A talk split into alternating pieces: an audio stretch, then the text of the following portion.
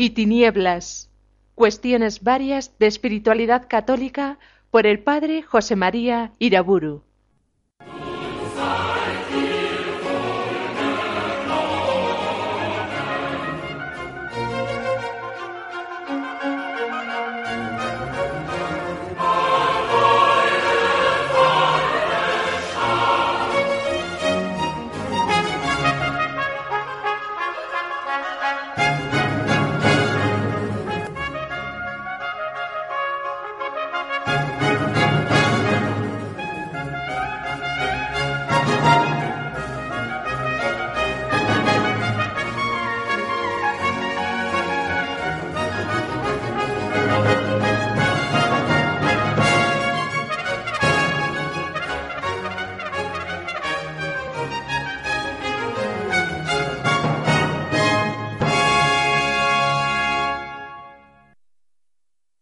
En el nombre del Padre, del Hijo y del Espíritu Santo. En la última conferencia hacía notar cómo muchos de los cristianos que han apostatado de su fe la han perdido sin enterarse, sin darse apenas cuenta de ello. Sencillamente han ido mundanizando más y más su pensamiento y sus costumbres, hasta que ha llegado un momento en que el mundo de la fe y de la gracia se les ha hecho absolutamente extraño y distante. Y recordaba aquellas palabras de San Pablo en 1 Timoteo 3, no supieron guardar el misterio de la fe en una conciencia pura. Continúo pues ahora mi meditación sobre la situación de los cristianos en el mundo actual y hago notar en primer lugar que en el tiempo presente el mundo de Occidente es para los cristianos mucho más hostil que en los tiempos del Imperio Romano. El mundo actual está resabiado contra el cristianismo que ha rechazado. Es un mundo indudablemente mucho más agresivo contra el Evangelio un mundo mucho más cerrado a la llamada de Cristo. Y al mismo tiempo es un mundo para los cristianos mucho más seductor, por tanto mucho más peligroso. La misma grandeza que adquirió Europa en sus siglos cristianos le ha llenado de soberbia y ahora desde sus riquezas económicas y culturales desprecia a Cristo Salvador. Esta apostasía, esta tremenda ingratitud histórica y colectiva no puede menos de recordarnos lo que describe el profeta Ezequiel en el capítulo 16 de su profecía. Fuiste mía, te lavé con agua, te quité de encima la sangre, te ungí con óleo, te vestí con telas preciosas. Y tú después te envaneciste de tu hermosura y te entregaste al vicio.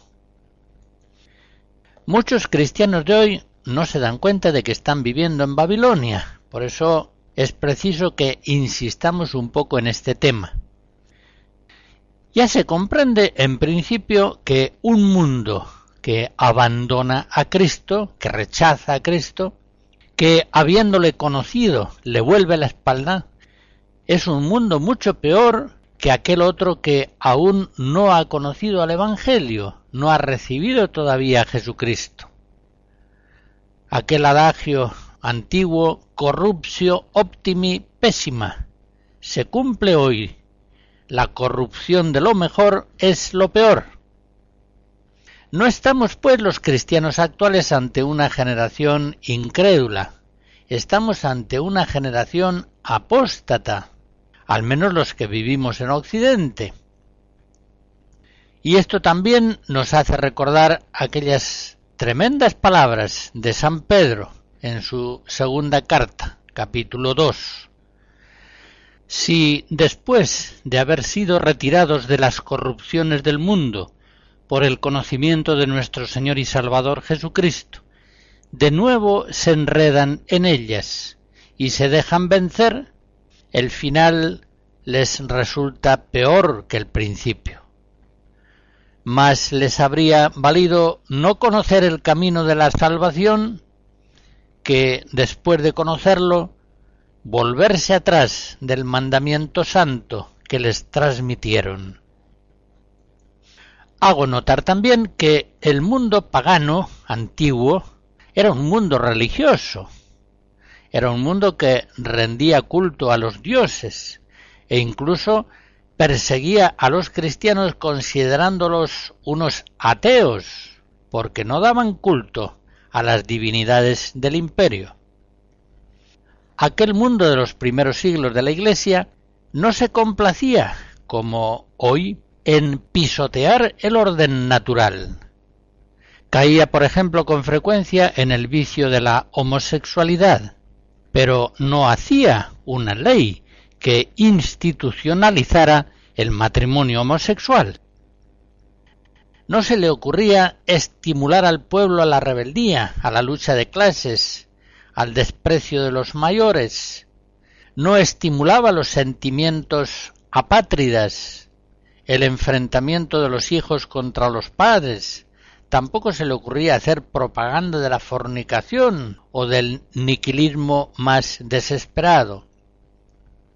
Es cierto que el mundo pagano abundaba mucho en estos errores y en estos vicios, pero podríamos decir que no de un modo consciente y deliberado.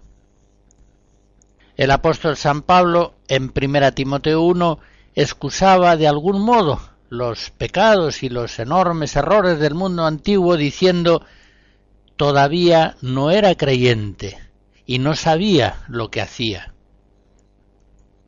Es cierto que en aquel mundo del imperio romano antiguo se daba el culto al César, se divinizaba una persona humana.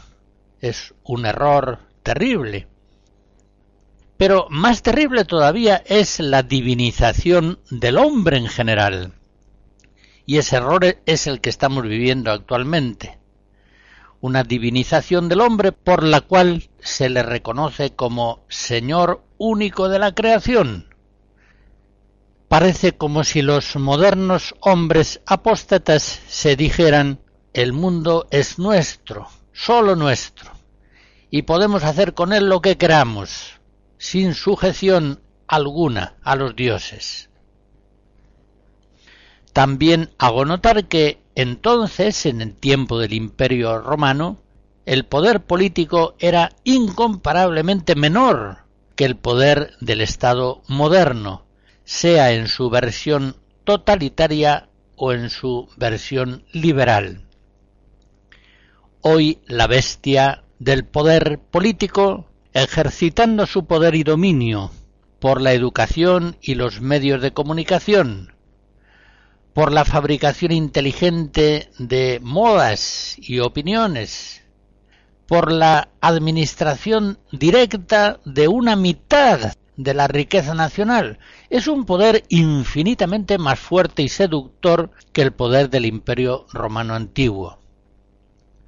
Los súbditos del imperio, cada uno en su rincón, en Aquitania, en la Tarraconense, en Italia, en Macedonia, en la tierra de los dálmatas, en Bitinia, en la Cirenaica, eran mucho más libres de pensar y de hacer según las tradiciones de su familia, de su tierra, de su religión. El poder del Estado, el leviatán moderno, tiene un control incomparablemente mayor sobre la mentalidad y la conducta de sus súbditos.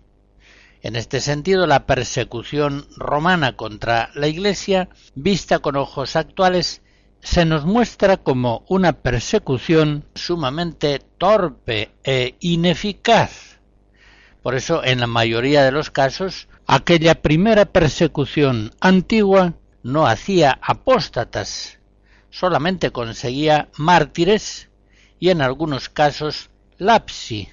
Pero lapsi, es decir, caídos, que fallaban en la fe cristiana, capaces de darse cuenta de que lo eran y que muchas veces se arrepentían y se reintegraban a la Iglesia. Hoy, en cambio, el dragón infernal, el diablo, dando poder a la bestia, es decir, al poder del mundo, combate mucho más eficazmente, según aquellas palabras de Apocalipsis 12, a los que guardan los mandatos de Dios y mantienen el testimonio de Jesús. Al dragón infernal y a su bestia le ha sido concedido, en medida mucho mayor que en otros siglos, según aquello del Apocalipsis 13, hacer la guerra a los santos y vencerlos. Pues bien, este es el mundo secular en su versión presente, una versión apóstata y seductora, un mundo ante el cual tantos cristianos permanecen arrodillados, recibiendo, incluso con orgullo y gratitud, la marca de la bestia en la frente y en la mano. Parece como si algunos cristianos mundanizados se dijeran con satisfacción, por fin el mundo nos admite a los cristianos. Para ello, sin duda, hemos tenido que silenciar o falsear buena parte del Evangelio de Cristo, pero ha merecido la pena. De Händel escuchamos música acuática.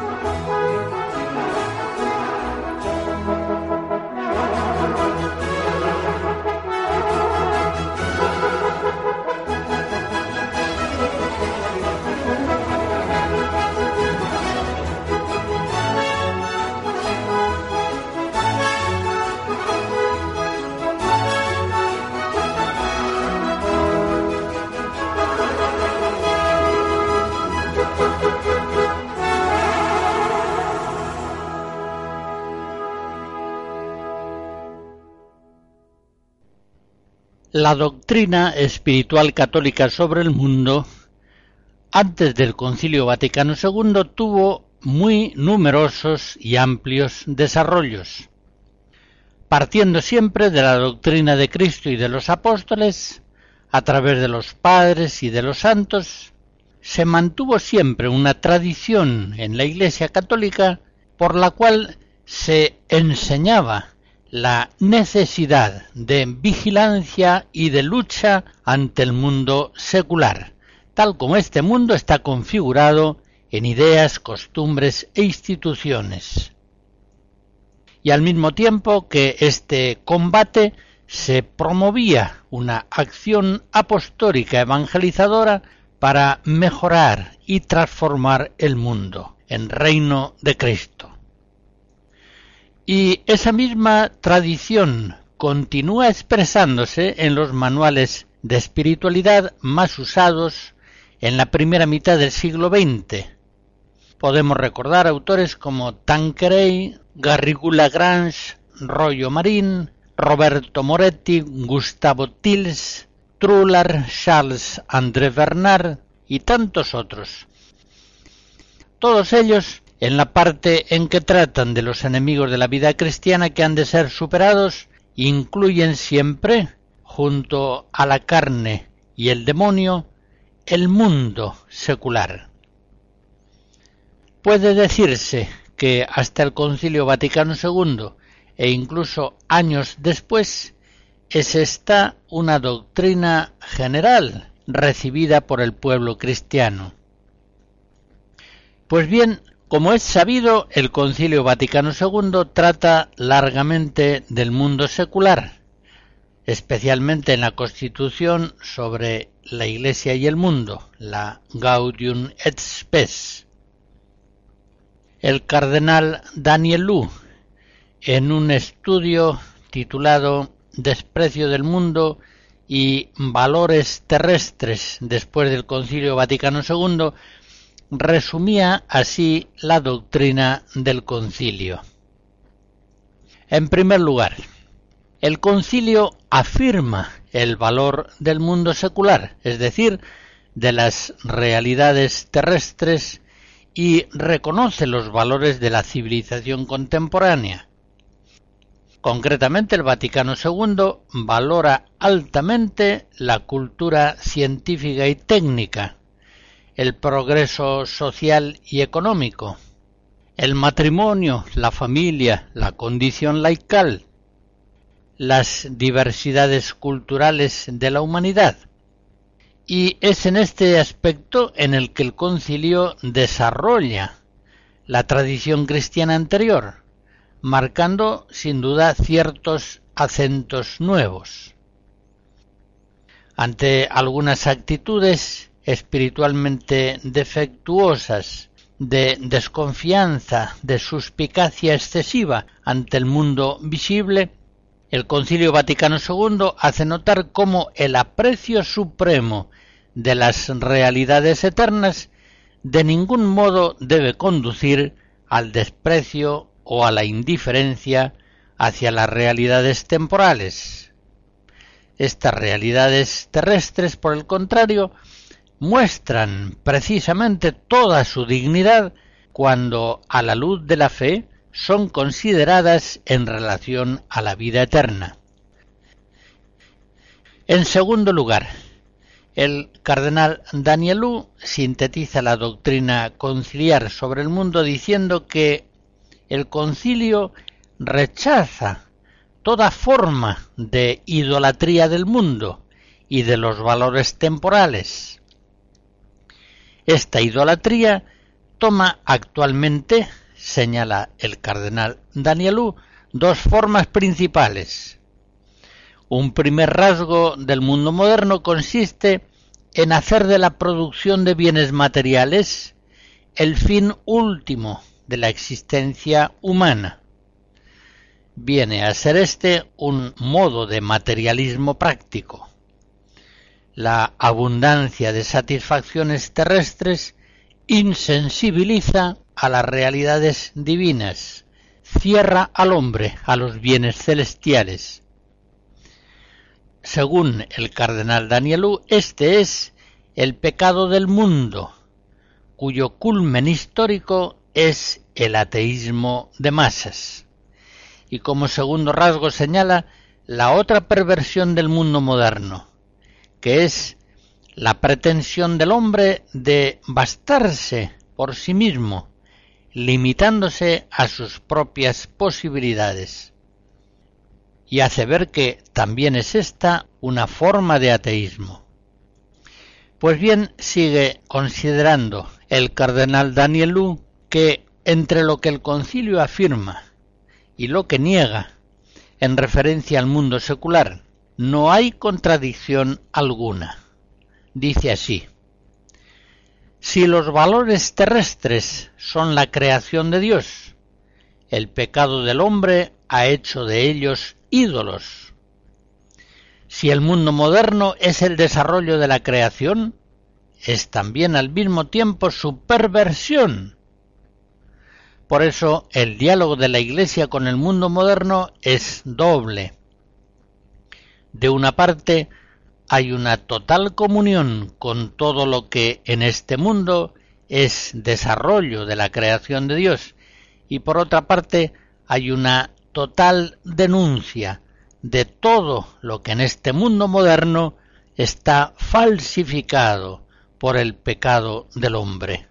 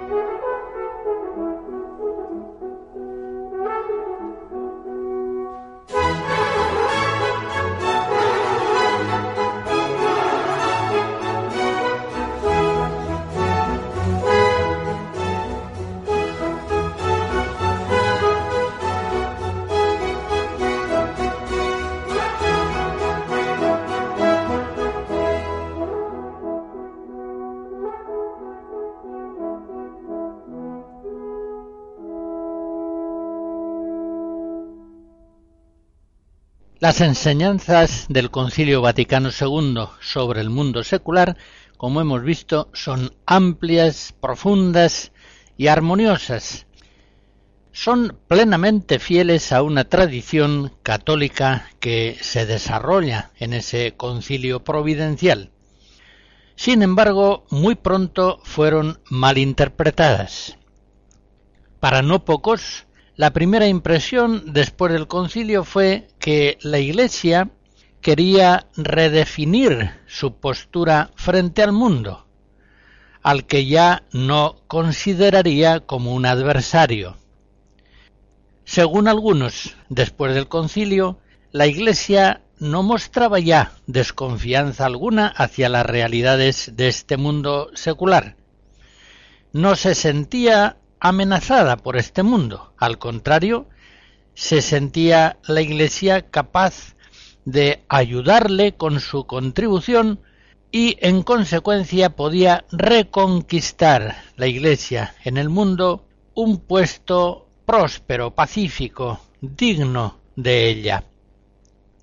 Se habló pues mucho en aquellos años posconciliares de una renovación profunda, por no decir de un cambio, en la relación de la Iglesia con el mundo.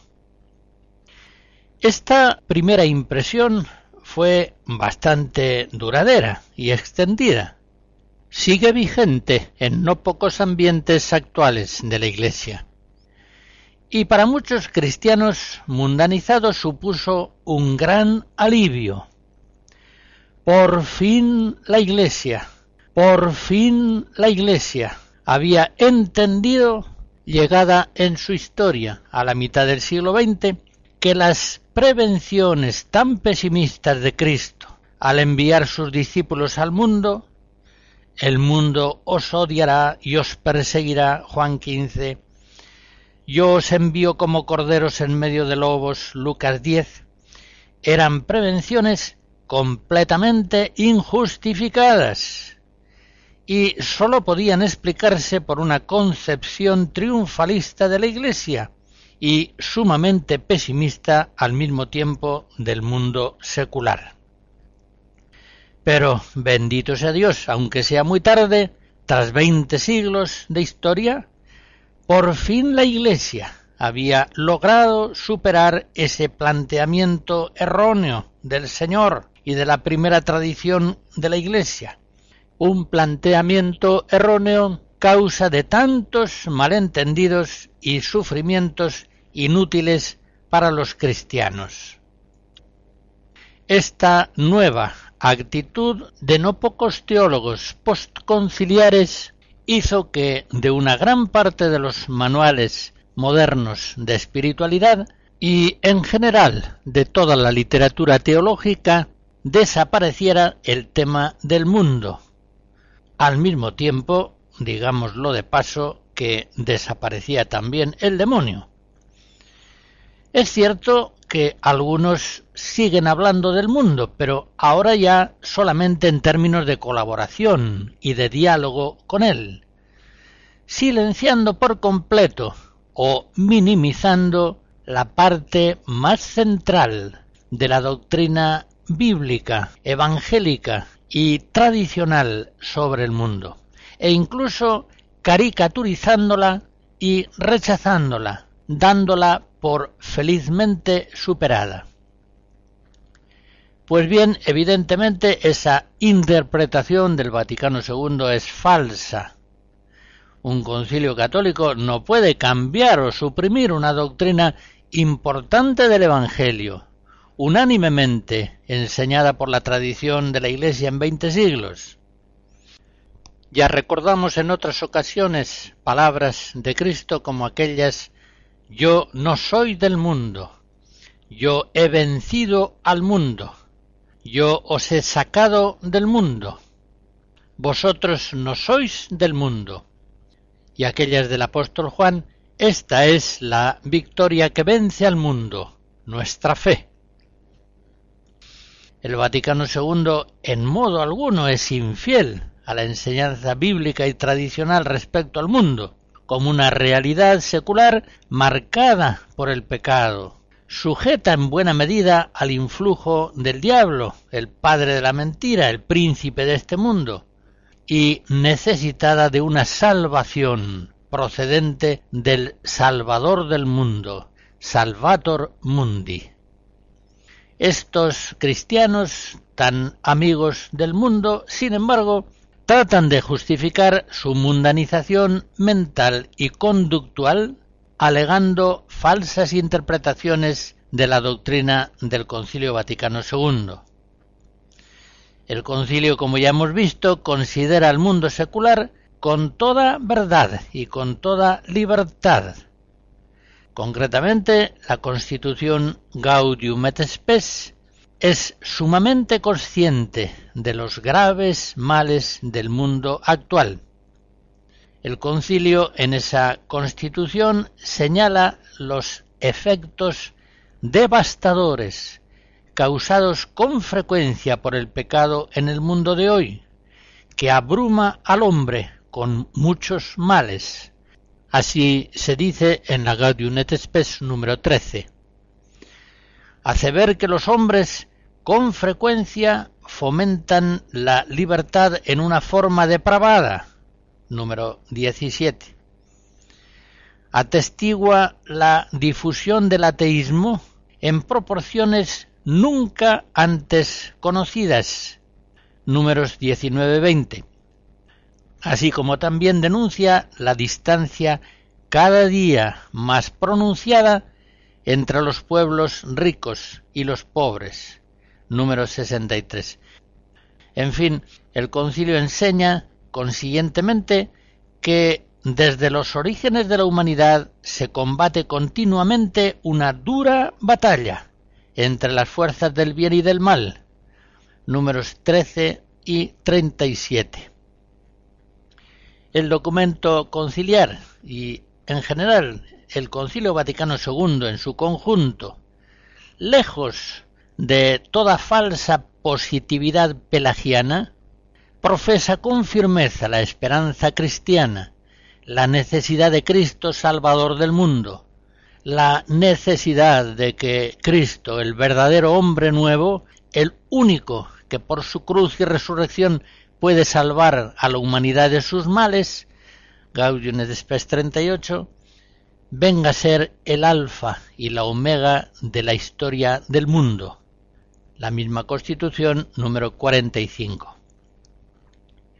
Posteriormente, en 1992, el Catecismo de la Iglesia recoge y cita esa misma doctrina del Vaticano II.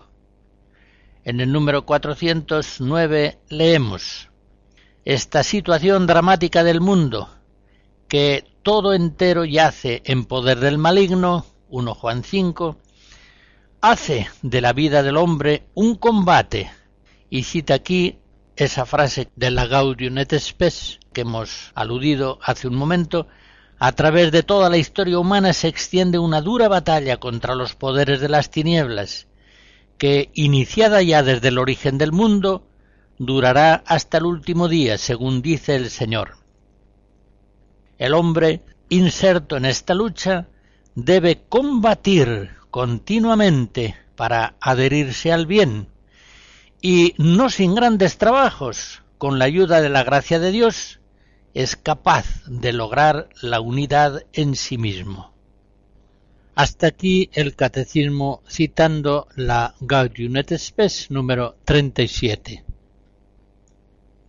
Reconozcamos pues que aquellos cristianos que pretenden cambiar la doctrina de la Iglesia sobre el mundo, enseñada por la Iglesia durante veinte siglos, no pueden hallar en el Concilio Vaticano II y en la enseñanza posterior del magisterio apostólico fundamentos verdaderos. Eso sí, en los años del postconcilio, entre no pocos teólogos, en campañas de la prensa religiosa y mucho más todavía de la prensa profana, e incluso en no pocos padres conciliares pueden esos cristianos hallar una efectiva apertura al mundo, a sus modos de pensar y de obrar. Una apertura al mundo que ya desde el siglo XVIII, como lo fuimos viendo en conferencias anteriores, e incluso aún antes desde el Renacimiento y más aceleradamente después de la Segunda Guerra Mundial, venían realizando los países ricos de Occidente. Pero todo eso no pasa de ser una anécdota histórica, pasajera y más o menos lamentable, que está muy lejos de constituir magisterio apostólico. En el año 1985, el cardenal Ratzinger, entonces prefecto de la Congregación de la Doctrina de la Fe, en el libro Informes sobre la Fe ya denunciaba la falsificación tan difundida acerca de la doctrina del concilio sobre el mundo secular. Decía, también aquí debemos tener el coraje de ser inconformistas ante las tendencias del mundo opulento. En lugar de acomodarnos al espíritu de la época, deberíamos ser nosotros quienes imprimiéramos de nuevo en este espíritu el sello de la austeridad evangélica. Hemos olvidado que los cristianos no pueden vivir como vive cualquiera. Esa necia opinión según la cual no existiría una específica moral cristiana es sólo una expresión particularmente atrevida de la pérdida de un concepto fundamental, la diferencia del cristiano con relación a los modelos del mundo. Y sigue diciendo el cardenal Ratzinger, incluso en algunas órdenes y congregaciones religiosas, en lugar de la verdadera reforma, se ha introducido la relajación de la austeridad hasta entonces practicada. Se ha confundido renovación con acomodación. Por el contrario, hoy, más que nunca, el cristiano debe tener conciencia clara de pertenecer a una minoría y de estar enfrentado con lo que aparece como bueno, evidente y lógico a los ojos del espíritu del mundo. Entre los deberes más urgentes del cristiano está la recuperación de la capacidad de oponerse a muchas tendencias de la cultura ambiental, renunciando a una demasiado eufórica solidaridad posconciliar. Hasta aquí el texto del cardenal Ratzinger. La verdadera enseñanza de Cristo, de sus apóstoles y de sus sucesores sobre la relación de la Iglesia con el mundo secular la encontramos en los documentos conciliares, en las grandes encíclicas modernas, en el catecismo de la Iglesia católica.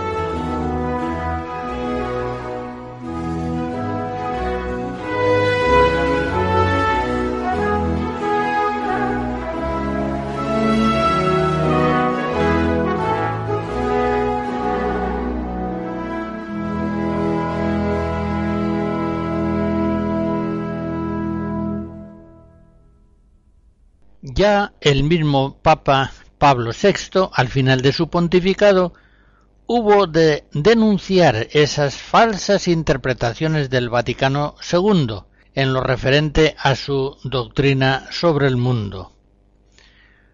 Unas falsificaciones que se referían a una presunta escuela del concilio y que no eran fieles a la doctrina de los propios textos conciliares. Y así, en un discurso de 1974, el Papa Pablo VI decía Hemos sido quizá demasiado débiles e imprudentes en esa actitud a la que nos invita la escuela del cristianismo moderno, el reconocimiento del mundo profano en sus derechos y en sus valores, la simpatía incluso y la admiración que le son debidas hemos andado frecuentemente en la práctica fuera del signo. El contenido llamado permisivo de nuestro juicio moral y de nuestra conducta práctica, la transigencia hacia la experiencia del mal, con el pretexto sofisticado de querer conocerlo para sabernos defender luego de él, el laicismo que, queriendo señalar los límites de determinadas competencias específicas, se impone como autosuficiente y pasa a la negación de otros valores y de otras realidades. La renuncia ambigua y quizá hipócrita a los signos exteriores de la propia identidad religiosa, etc., han insinuado en muchos la cómoda persuasión de que hoy, aun el que es cristiano, debe asimilarse a la masa humana como es, sin tomarse el cuidado de marcar por su propia cuenta alguna distinción y sin pretender nosotros cristianos tener algo propio y original que haya de enfrentarse a los otros aportándoles alguna saludable ventaja.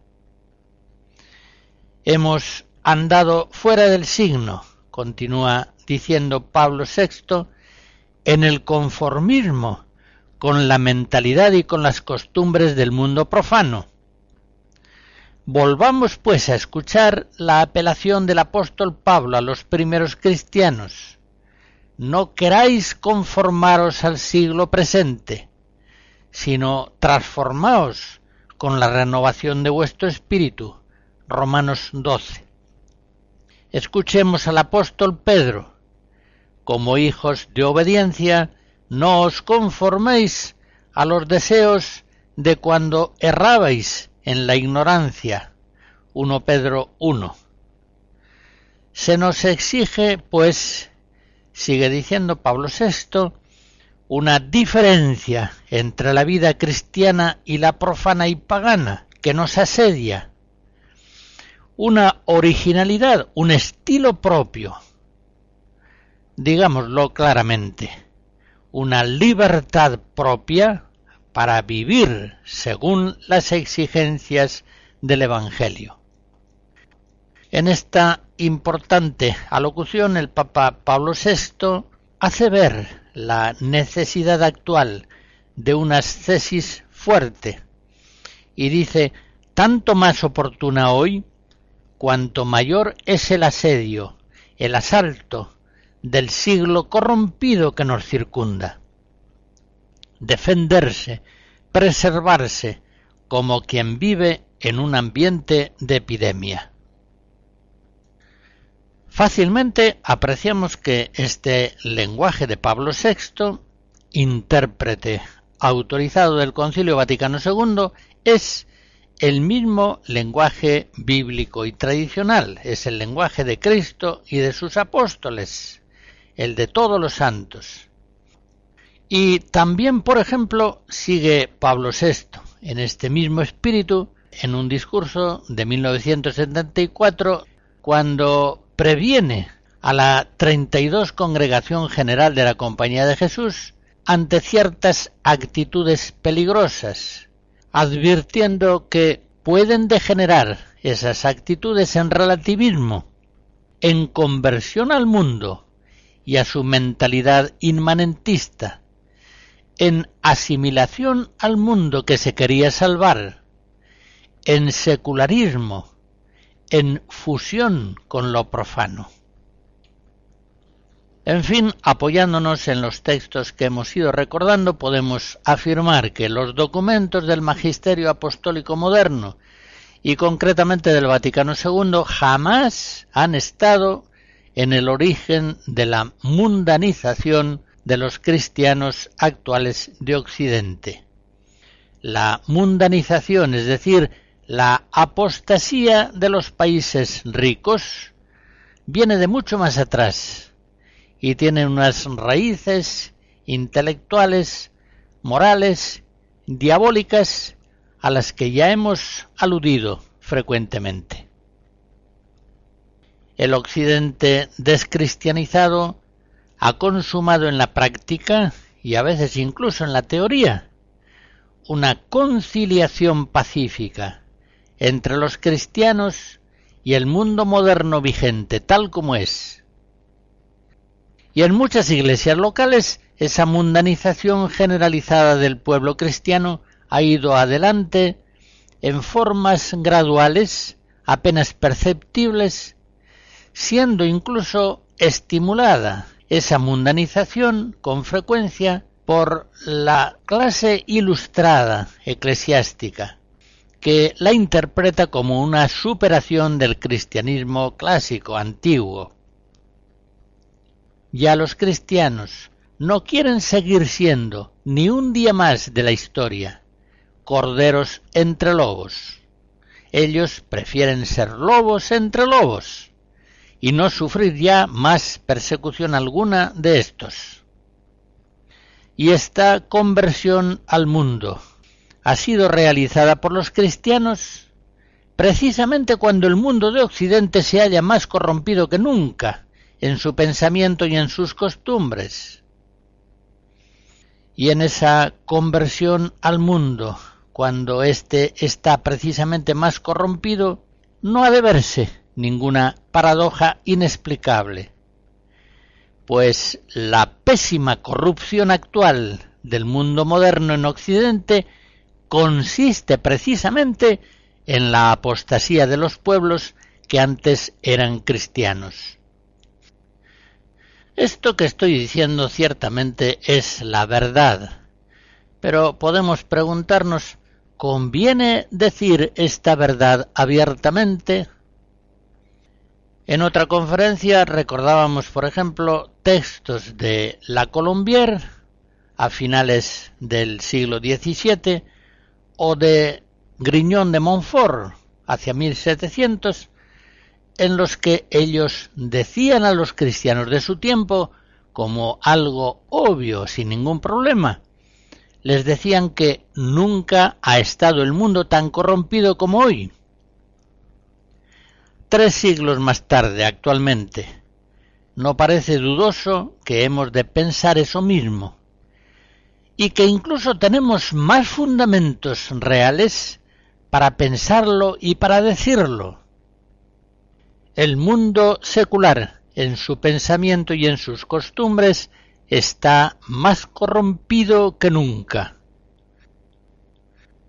Es evidente que la proposición de cualquier verdad debe ir siempre regida por la virtud de la prudencia, por la caridad pastoral, pero con todas las prudencias que sean necesarias en la afirmación de la verdad, es indudable que los cristianos de Occidente deben hoy saber que están viviendo en un mundo secular muy especialmente corrompido, muy profundamente alejado de la verdad del Evangelio y muy depravado en sus costumbres.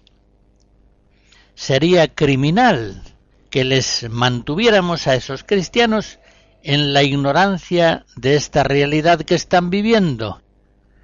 Más aún, sería criminal inducir en ellos un juicio de la situación histórica presente gravemente erróneo aunque aparentemente tranquilizador y positivo. Las consecuencias ciertamente serían muy negativas. Es siempre el conocimiento de la verdad, también el conocimiento de la verdad histórica, lo que nos hace libres. Juan 8. Solamente conociendo la verdad del mundo en que vivimos, podremos los cristianos mantenernos en una actitud vigilante, sin caer en sus trampas mentales o conductuales. Solamente así podremos con Cristo, Salvador del mundo, evangelizar y salvar al mundo. Esa es la forma cristiana auténtica de compadecerse del mundo y de vencer al mundo al mismo tiempo. Solamente así podrán los laicos transformar el mundo de verdad en sus ideas y costumbres, en sus leyes, en su cultura y en su arte, en su vida social y política. Sólo así podrán evitar los laicos cristianos, concretamente, esa nefasta, suicida conformidad con el mundo, que haría de los hijos de Dios hijos del siglo. Y podemos decir también de paso, solamente así podrán las iglesias locales recuperar su normal fecundidad en vocaciones sacerdotales y religiosas. Estas vocaciones, lo vemos por la experiencia, ciertamente desaparecen cuando prevalece en la Iglesia una visión optimista, falsa, pelagiana de la situación del mundo presente. Hoy es preciso afirmar suficientemente, aunque sin reiteraciones enojosas, que el mundo está corrompido y que sin Cristo, sin su Evangelio, sin su gracia, no puede dejar de estarlo. No tiene remedio, no tiene salvación. Las tinieblas del mundo, que ciertamente son tinieblas diabólicas, tinieblas procedentes del Padre de la mentira, solamente pueden ser iluminadas por la luz de Cristo y de su Iglesia.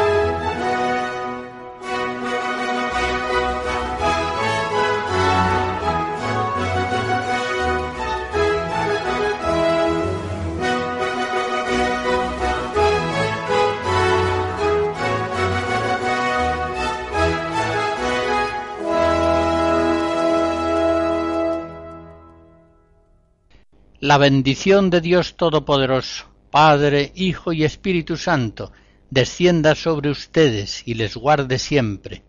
Amén.